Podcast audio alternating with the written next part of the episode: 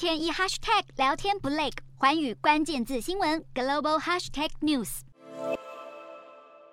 护理人员忧心忡忡，医院一床难求。近期日本疫情再起，日媒更形容第八波死者激增，因为当地十四号单日染疫病末人数飙破五百人，创下历史新高。这一波疫情来得又急又快。东京有医院指出，许多的患者是因为其他疾病住院之后才确诊，造成更多的医护人员染疫，而人手不足也导致院方被迫拒收病患。医师指出，近期病故的感染者死因往往并非是新冠肺炎的重症，而是慢性疾病的恶化，使得日本厚生劳动省把对策重点放在年长者，加紧接种次世代疫苗来对抗 Omicron 的变异株。二十五号，日本大学入学共同测验进入了第二天，今年的防疫措施也不放松，所有考生都需要佩戴口罩，体温超过摄氏三十八度者则必须终止考试。此外，日本时隔三年，季节性流感再度盛行，有业者推出了两用试剂，号称做一次快筛就能够同时确认是否感染新冠肺炎和流感。